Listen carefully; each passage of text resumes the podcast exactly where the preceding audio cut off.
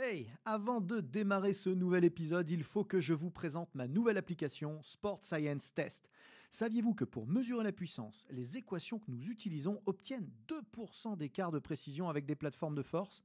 Saviez-vous que l'algorithme de Sport Science Test permettait simplement en filmant le mouvement de savoir quels muscles étirer ou renforcer pour l'optimiser? Que vous pouviez tester l'endurance de dizaines de joueurs à la fois sans jamais vous tromper? Et ce n'est qu'un tout petit aperçu de ce que c'est faire Sport Science Test pour seulement 99 euros par an et de toute la science et la méthodologie que nous avons mise dedans avec les équipes ABD Digital. Alors n'attendez surtout pas pour la tester car l'essai est gratuit. Bon épisode à tous.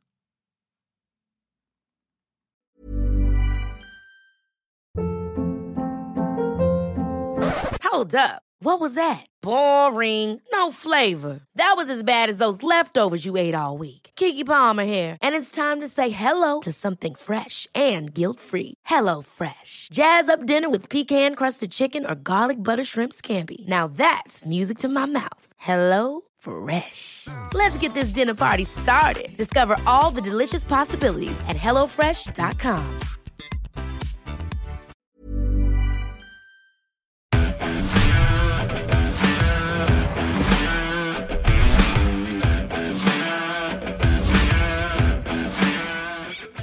Et bonjour tout le monde.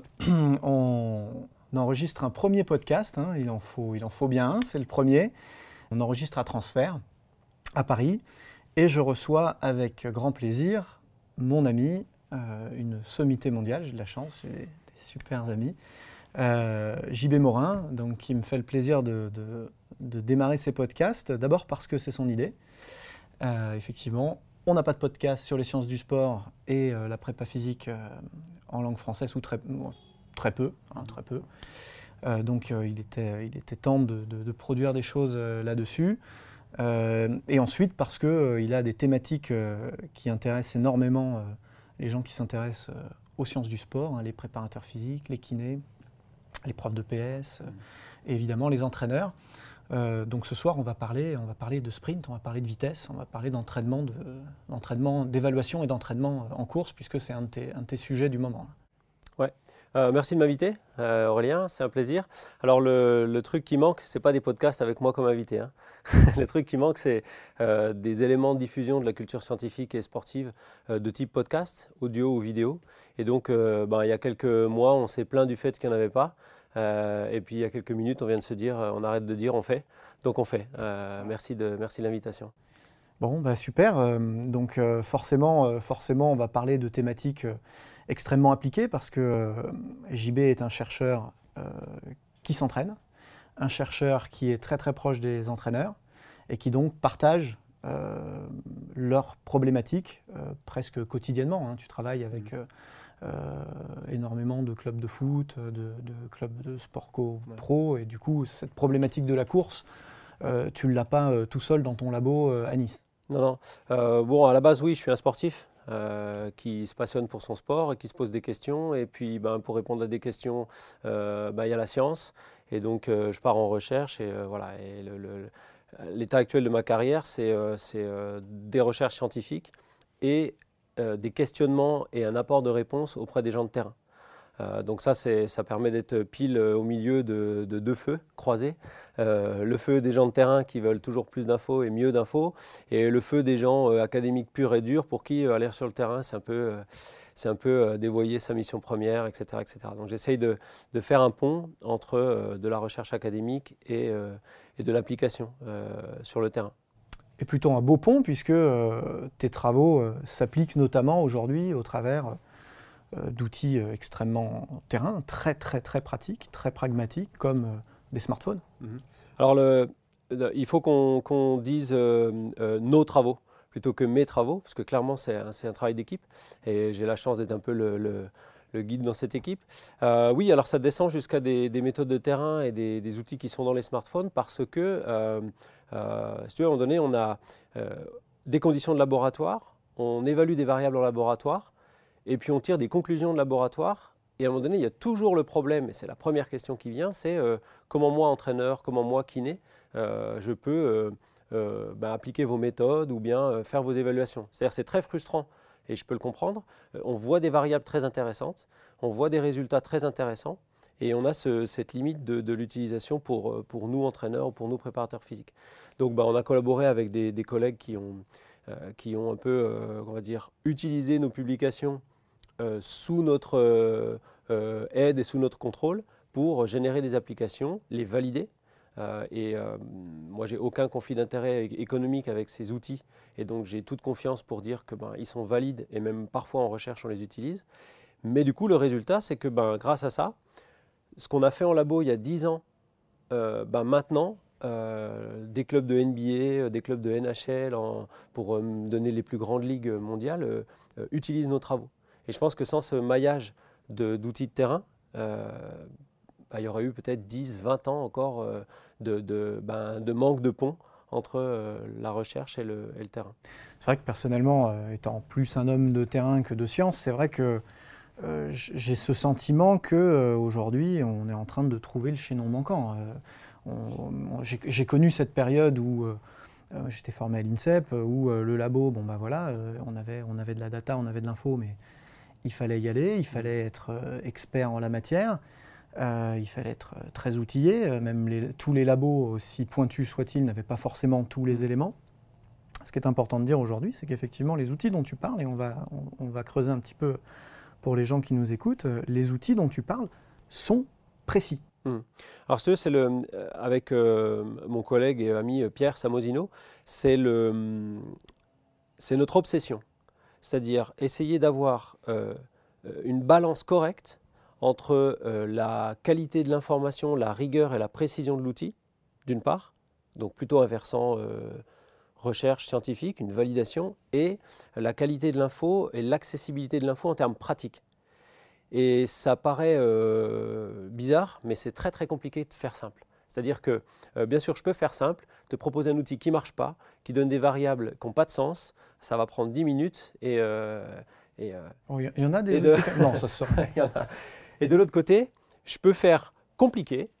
Euh, comme tu l'as dit, on va dans un labo avec de l'analyse du mouvement et on va faire compliqué. Hein. Et on va avoir de la donnée euh, en or massif. Donc en fait, ce qu'on essaie de faire avec Pierre, c'est essayer d'être le plus proche possible de l'or massif sans tomber dans euh, le truc qui n'a pas de sens. C'est très difficile parce que ben, voilà, il, faut, il faut trouver cette balance-là. Mais je suis content parce qu'on y arrive. C'est génial parce que c'est vrai qu'une des qualités physiques historiquement les plus mesurables, les plus objectivables, c'est effectivement euh, la vitesse, qui pourtant est tentaculaire, une variété incroyable. Mais effectivement, épreuve reine mm. euh, aux Jeux Olympiques, le 100 mètres, on a un chrono, un point A, point B, point trait. Or, on sait, entraîneur de terrain, que la finesse de la performance là-dedans, et alors encore plus en sport co, euh, avec des, tout un tas de variables, requiert une analyse mm. fine et une évaluation mécanique qui dépasse la vitesse, c'est du déplacement dans le temps? Donc, euh, dès que tu veux évaluer la vitesse d'un geste sportif, il faut que tu aies une référence de temps et euh, que tu captures le déplacement. Et donc, historiquement, euh, avec des travaux notamment français, la première accessibilité, c'était de la photographie, de la chronophotographie. On répétait des images dans le temps. Étienne Jules Marais, à un moment donné, il a des outils qui font 24 images par seconde. Ça rappellera quelque chose par rapport au cinéma, on parlera tout à l'heure. et donc, ben, les outils actuels, c'est des outils vidéo et ben, voilà, il faut se rendre compte d'une chose, c'est que dans votre poche aujourd'hui, euh, ou au bout d'un chargeur, parce qu'ils sont tout le temps déchargés, euh, vous avez un appareil qui parfois peut monter jusqu'à 240 images par seconde de précision. Et donc ça, pour évaluer la vitesse d'un geste, c'est très précis. Et moi, quand j'ai commencé mes études en master, une caméra de laboratoire qui avait une précision de 240 images par seconde, c'était un outil de laboratoire. Et ce n'était pas il y a 50 ans, hein, c'était en 97, 18. Donc euh, aujourd'hui, grâce à ces outils-là euh, et grâce à cette technologie-là, ben, on a une analyse du mouvement ben, qui se rapproche un peu des standards. Euh. il y a beaucoup de publications scientifiques en analyse du mouvement qui ont des, précisions de 100, 120 images par seconde. C'est la moitié d'un iPhone de milieu de gamme aujourd'hui. Ça, il faut s'en rendre compte parce que c'est voilà, il faut vivre avec ça et donc on profite de ça pour essayer de voir qu'est-ce qu'on peut faire et qu'est-ce qu'on ne peut pas faire avec ce, niveau de technologie. Alors sur le terrain, concrètement, du coup, qu'est-ce qu'on utilise comme, euh, comme équipement, euh, comme, euh, comme software? Qu'est-ce que tu nous recommandes et, quelles sont les préconisations pratiques pour évaluer, pour évaluer le sprint? Alors pour le sprint, donc pour le, ce qu'on va appeler le sprint linéaire, c'est-à-dire un, athlète qui part d'un point A qui va à un point B, aujourd'hui, les deux outils principaux, les trois outils principaux, c'est soit des unités GPS donc qui sont fixées sur le joueur et puis qui enregistrent son déplacement au fil du temps, sur des vitesses maximales de course, actuellement, la précision commence à être euh, acceptable. Euh, soit des outils qui ne sont euh, pas portés par l'athlète mais qui mesurent sa vitesse, comme les radars. ça, ça vaut encore relativement cher. Soit cette application qui s'appelle MySprint, donc à laquelle on a contribué au développement, pour laquelle on n'est absolument pas tributaire des ventes, etc., mais qui permet en filmant un mais sprint... qui embarque votre technologie. Qui, qui applique nos équations. L'idée, c'était que la méthode qui est embarquée dans MySprint, les calculs qui sont embarqués dans MySprint pour calculer ta force et ta vitesse, ont été publiés par euh, Pierre Samosino dans une étude de 2016. On l'avait publié avant dans un congrès en 2013, et euh, à partir de 2016, quand on publie quelque chose, nous, on le donne. C'est-à-dire que euh, publier, c'est rendre public. Mmh. Et donc, bah, n'importe quel développeur, n'importe quelle startup aurait pu prendre ces équations et puis monter un appareil. Et il se trouve que c'est un ami et un collègue à nous qui l'a fait, euh, qui s'appelle Pedro Jiménez en Espagne, et qui a monté cette application MySprint. Ce qui est important euh, de, de préciser, hein, c'est qu'à l'échelle de la recherche et des sciences du sport, 2016, c'est hier. Hein. C'est hier matin. Quoi. C'est le temps que l'information euh, se diffuse, qu'elle se vulgarise, qu'elle soit validée, qu'elle mmh. soit euh, c'est vrai que là, on est, on est sur des choses extrêmement, extrêmement récentes. Oui, bien sûr. Euh, alors c'est vrai, tu as tout à fait raison, on parlera tout à l'heure du décalage qu'il y a entre la production de l'information scientifique et son utilisation sur le terrain. Je suis tout à fait d'accord avec toi. Pour nous, c'est notre vie, c'est-à-dire que on en parle presque tous les jours, et puis c'est notre quotidien, c'est notre passion. Et donc j'ai l'impression que ça fait des siècles que ces équations-là et cette méthode-là est dehors. Mais en fait, non, tu as tout à fait raison avec ça. Euh, il y, y a de l'inertie dans tout ça. Donc on utilise euh, sur le terrain euh, concrètement euh, cette, application, MySprint. qu'est-ce, que ça, va apporter à l'entraîneur aujourd'hui, cet outil-là? Hein, c'est, bien plus qu'un chrono évolué, c'est, un outil d'analyse du mouvement. Ouais. Alors ça va apporter ce qu'il va savoir exploiter. La première chose que ça va apporter, c'est que ça va rationaliser les mesures qu'il fait de ses athlètes. encore une fois, c'est sur du sprint linéaire. Si tu as des basketteurs et que tu veux savoir à quelle vitesse euh, ils coupent derrière leurs défenseurs, euh, ce n'est pas avec cette application-là que tu vas faire, mais c'est avec des outils qui sont euh, démesurément chers. Donc si tu veux savoir la vitesse de déplacement de tes athlètes, et je pense que globalement, si ton basketteur il est bon sur un 20 mètres départ arrêté ou sur un 20 mètres lancé, il va pas être dégueulasse sur un, sur un, coupé derrière son défenseur. Tu vois ce que je veux dire? Il y a une sorte de transfert. Et donc, ce que ça va apporter, c'est que ça va quantifier vraiment la qualité de vitesse maximale de l'athlète, mais ça va aussi quantifier la qualité de vitesse à tous les points du sprint. C'est-à-dire c'est ce que nous on appelle le profil ou le spectre force-vitesse, c'est-à-dire quelle vitesse tu crées en tout début de mouvement, quelle vitesse tu crées au bout de 5 mètres, quelle vitesse tu crées au bout de 10 mètres, et en gros quelle vitesse tu as créé euh, du début à la fin du mouvement. Parce que si toi et moi on se met sur une ligne de départ et que, je ne sais pas, euh, à la ligne d'arrivée des 20 mètres ou des 30 mètres, on est ensemble, ça ne veut pas dire qu'on a été ensemble, le cerveau euh, simplifie les choses. Ça ne veut pas dire qu'on a été ensemble tout du long et qu'on a le même profil. Parce que peut-être que euh, moi j'ai été en avance sur 5 mètres et puis toi tu es revenu sur la fin, etc. Et ça, ça traduit des qualités musculaires complètement différentes. C'est vrai que c'est important cette segmentation, euh, cette, segmentation des moments, des instants de la course et in fine des qualités techniques et physiques c'est une des vraies clés euh, des progrès, parce que si on entraîne tout le monde pareil, hmm. euh, on va arriver peut-être à des résultats plus ou moins efficaces. alors là j'ai le rôle facile, je ne suis, pas un, suis pas un entraîneur, je ne suis pas un préparateur physique, je l'ai été euh, de façon amateur et puis je m'entraîne comme tu l'as dit, mais j'ai le rôle facile, c'est de dire je ne conçois pas qu'une équipe de sport co, qu'un groupe d'athlètes soit exactement tous entraînés avec le, le, même contenu de séance. Parce que ça, ça veut dire qu'ils ont exactement les mêmes euh, qualités de base, qu'ils ont exactement les mêmes euh, euh, besoins et qu'ils ont exactement les mêmes types de progression. Et le même comportement. et, les mêmes qualités physiques. on sait que c'est évidemment pas le cas. Donc là, ces méthodes-là, elles permettent d'aller un peu plus loin. tu vois, on a, des, on a des approches avec des équipes de sport co. À la fin de la journée, on a une évaluation. On a les cinq grands critères du spectre force-vitesse. Et on a quel joueur est au-dessus ou en dessous de la moyenne ou de la médiane de son groupe sur telle ou telle qualité. Et bien en fait, il y a du rouge et du vert partout sur l'écran.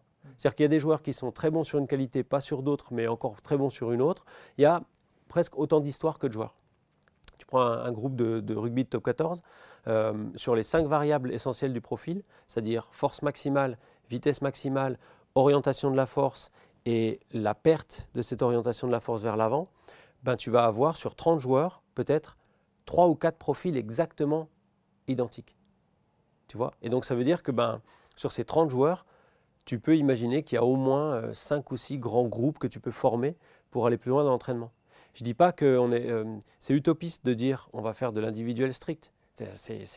C'est pas réaliste de dire à un préparateur physique qui a 20 joueurs sous sa responsabilité, tu vas individualiser tout le monde. Ça ne marche pas.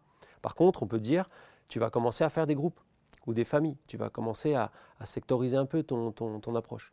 Et là, on fait de l'individualisation d'un collectif. Tu fais, alors c'était, euh, c'était euh, là je crédite les gens de la, Fédération de rugby à l'époque, ils avaient fait un petit reportage sur le suivi du set pour les JO qu'on avait fait. Ils avaient appelé ça l'individualisation collective. C'est-à-dire qu'en gros, tu as une base collective où tu peux te permettre de faire les choses identiques. Et puis après, si tu veux aller un peu plus loin, parce que le niveau l'exige, euh, il va falloir rentrer dans les détails. Je prends souvent l'exemple d'un groupe de, collégiens. Si tu me donnes une classe de quatrième et qu'il n'y a aucun athlète de haut niveau dans la classe, en gros, quoi que je fasse, ils font tous pareil, ils vont tous s'améliorer. À la fin de mon cycle, ils courent plus vite, quoi que je fasse. Même si je les emmène courir deux fois par semaine, 10 bornes. Bien sûr. Après, l'idée, c'est que si tu es à un niveau de, compétence un peu plus élevé, ça, ça marche plus. Euh, mettre la base à tout le monde, euh, ça va les remettre à jour en début de saison, mais après, derrière, euh, où est la progression? Mmh. Voilà, on essaie de rentrer dans le, dans l'individualisation. Bien sûr, c'est ce que Pradet appelait l'interdépendance des facteurs, négative, positive ou neutre. Chez qui, etc. etc. Et hum, alors, je trouve ça passionnant, ces, ces, interactions entre la force et la vitesse, parce que évidemment, si le sprint c'était que de la vitesse, ça se saurait. Euh, et, du coup, on a vraiment une, enfin pour moi, entraîneur, une, interaction très très forte entre, entre les deux. Euh, j'imagine que tu as testé beaucoup de gens euh, sur cette méthode-là. Tu, tu arrives à évaluer à peu près le nombre de, joueurs que tu as évalué Ce que nous, on a fait directement avec nos petites mains, je peux, je sais pas, 3000, 4000 profils. C'est juste énorme. Tu additionnes tout. C'est juste, Après, ce qui est passionnant, c'est que ce que nous, on a permis de faire à d'autres petites mains, Là, c'est du lourd. Je ne veux pas me gonfler les, chevilles, mais, mais voilà, quand, euh, quand, un club de NBA t'appelle en disant euh, Bon, voilà, ça fait une saison qu'on profile tout le monde sur ça, ça et ça, j'aimerais bien discuter avec vous de mes données parce que là, euh, j'ai besoin, c'est cool. Donc tu dis Voilà, on, diffuse ça. par contre, je vais résumer un truc, c'est important. dans notre discours actuel, on n'oppose plus force et vitesse. Pour nous, c'est force et force. C'est toujours de la force. C'est-à-dire ce qui crée le mouvement, c'est de la production de force. Donc le concept de vitesse, c'est un résultat d'une application de force. C'est-à-dire si tu bouges vite, c'est parce que tu as appliqué de la force. Et donc, il faut être tout le temps fort, si tu veux être un bon sprinter, mais il faut être tout le temps fort à des niveaux de vitesse différents. C'est ça la clé. Et si tu t'entraînes euh, toujours avec des charges très lourdes, tu vas être très fort à des vitesses lentes. Ça ne veut pas du tout dire que tu vas être aussi très fort à des vitesses rapides. Donc tu prends l'exemple typique d'un lanceur de, poids ou de quelqu'un qui est extrêmement fort, virgule, à vitesse basse. Bah, lui, au bout de 10-15 mètres, euh, il aura du mal à être fort à vitesse élevée. C'est plus sa zone de, de, compétence. Et donc, il ne va pas courir très vite, in fine. Contre, sur les 10 premiers mètres, il va être très bon. Donc voilà, le, résumé, c'est tout simple. C'est pour être bon en sprint, il faut être fort et fort. Fort à vitesse basse, fort à vitesse intermédiaire, fort à vitesse élevée. Génial. Alors du coup, euh, on arrive à une, partie qui m'est chère euh, dans, tout autant, dans, toutes mes dans toutes mes productions finalement. Donc le podcast n'y échappe pas. Euh, c'est la recette. Alors, on a bien compris, euh, je pense que tu as été très très clair là-dessus, que euh, on ne peut pas avoir une recette magique pour entraîner un sprinter. Hein, c'est le, message à retenir. en revanche, on voit qu'il y a des gens qui ont des déficits plus ou moins marqués en mhm. force. Qu'est-ce que tu préconiserais pour quelqu'un qui est en, grand déficit de force et quelqu'un qui pour quelqu'un qui l'est beaucoup moins? Comme ça, on aurait deux recette un peu, un peu, un peu type sur ces... Spécifiques au sprint. Spécifiques au sprint. Donc là, l'idée, euh, euh, à l'heure actuelle, euh, moi j'ai mon opinion et j'ai les résultats de nos recherches. Donc je, différencie bien les deux. donc à l'heure actuelle, ce qui fait du sens pour développer le côté force du spectre, c'est les résultats de nos recherches et, et notre opinion, c'est soit de la force absolue, c'est-à-dire tu as vraiment besoin de plus de force dans tes membres inférieurs. Et là, il faut vraiment. Et là, à un moment donné, il va falloir aller à la muscu. je ne veux absolument pas être taxé d'un anti-muscu. Je suis tout à fait pro-muscu, pro-charge lourde, virgule, si il y a besoin. C'est ça, en fait, le, truc. Hmm. C'est pas à tout prix. On résume tout avec ça dépend. Mais oui, ça dépend. Euh, moi, si tu es super costaud et que tu as des chiffres à la presse énormes et des chiffres au demi-squat énormes, si je veux améliorer ton côté force en sprint, parce que je le trouve déficient, on va pas aller souvent à la salle de muscu. Voilà. Donc, soit c'est de la force absolue, soit tu as des joueurs très paradoxaux, par exemple en rugby, je ne vais pas donner de nom, mais tu as des joueurs euh, au niveau international qui ont des chiffres énormes à la muscu, mais qui, quand tu les fais sprinter, ont une force horizontale, c'est-à-dire une force euh, vers l'avant, qui est déficitaire par rapport à leurs collègues. Et, donc là, le prépa physique, il se gratte la tête, mais nous, on ne se gratte pas la tête parce qu'on voit dans nos chiffres que ces joueurs-là, ils ont une orientation de la force au sol euh, très faible. Donc pour résumer, ils sont très très forts, mais avec une, orientation de cette force qui est euh, très mauvaise techniquement. C'est ça qu'on a mesuré chez Christophe Lemaître à l'époque, mhm. c'est que bah, à l'époque, il faisait pas de muscu, donc voilà, il n'était pas fort mais il courait extrêmement vite parce que l'orientation de sa force au sol été euh, très bonne. Donc, soit on bosse en muscu, soit on bosse en spécifique, force, transfert de force et euh, pousser vers l'avant. Et là, ben, on a montré, à l'heure actuelle, il n'y a qu'une seule étude, donc on va se détendre, hein, c'est pas. Mais utiliser des chariots lourds euh, dans des bonnes conditions, avec de la familiarisation et tout ce qu'il faut, ça marche. ben voilà mes deux, pour l'instant, recettes, entre guillemets. J'ai envie de dire que si tu as une bonne cohérence entre ton niveau de force absolue et ton niveau de force spécifique sprint, euh, tu as euh, les deux façons de travailler déjà euh, correctes. Après, bien sûr, je ne passe pas le détail sur la programmation. combien de cycles, combien de macros. Mais globalement, il faut taper là. Il y a un principe de base, c'est la spécificité. Si on n'accepte pas le principe de spécificité, on ne fait pas d'entraînement. Donc, tu veux bosser le côté force de ton profil, première chose à faire, bah, mets lourd si tu as besoin de force, entre guillemets, c'est mauvaise nouvelle. Enfin, mauvaise nouvelle. Ça, c'est mon point de vue de, de, de, non euh, euh, costaud. Mais il va falloir faire, de la, faire du lourd, quoi. il va falloir faire de la force. Et en même temps, bonne nouvelle parce que. Et bonne nouvelle très vite. exactement. Et c'est peu, peu, limité. Exactement. C'est pour ça qu'il y a beaucoup d'études scientifiques qui montrent que euh, quand tu fais de la muscu non spécifique, tu cours plus vite. Parce que très, très, très, très souvent, elles sont faites chez des gens qui ont une capacité de force qui est faible. Donc bien sûr, on va dire, ah la muscu, ça marche. Regardez cette étude, elle dit, ça a marché. Eh ah, sauf que si tu prends le 15 de France, mm. ben, ils vont pas courir plus vite parce que tu fais plus de muscu. Parce qu'ils sont, déjà ils sont, Exactement. Donc il faut faire très attention à euh, quelle est la marge de progression. Il ne faut pas conclure le vertical, on va dire, est bon dans l'absolu pour tout le monde parce que ce n'est pas vrai. Il y a une, une revue de littérature, une seule, en 2014, qui, le titre c'est euh, Améliorer la force en squat résulte à euh, améliorer la perf en sprint. Ah, tu lis le titre sur Twitter, c'est fini, c'est réglé, tu retournes à la salle de muscu. Mm. Sauf que quand tu regardes les études qui montrent ça, tu t'aperçois que toutes celles qui montrent ça sont faites avec un très bas niveau de performance, des lycéens, des étudiants euh, en sciences du sport, machin. Et puis plus le niveau des, sujets dans les études augmente en termes de perf athlétique, plus ce lien euh, Moins le lien est précis. Et ça faut le dire aux gens. Enfin, c'est écrit dans l'article, hein. on, en revient, on y reviendra tout à l'heure, mais si tu lis que le titre, mal barré. Donc voilà pour la force en gros.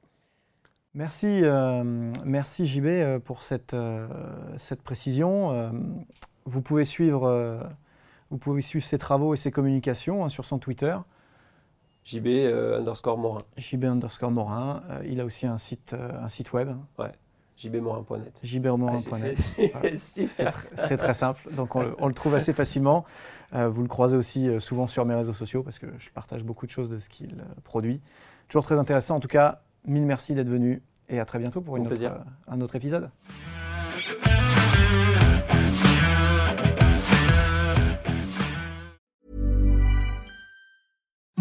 Imagine the softest sheets you've ever felt. Now imagine them getting even softer over time. That's what you'll feel with Bowl and Branch's organic cotton sheets. In a recent customer survey, 96% replied that Bowl and Branch sheets get softer with every wash. Start getting your best night's sleep in these sheets that get softer and softer for years to come. Try their sheets with a 30-night guarantee. Plus, get 15% off your first order at bowlandbranch.com. Code BUTTERY. Exclusions apply. See site for details.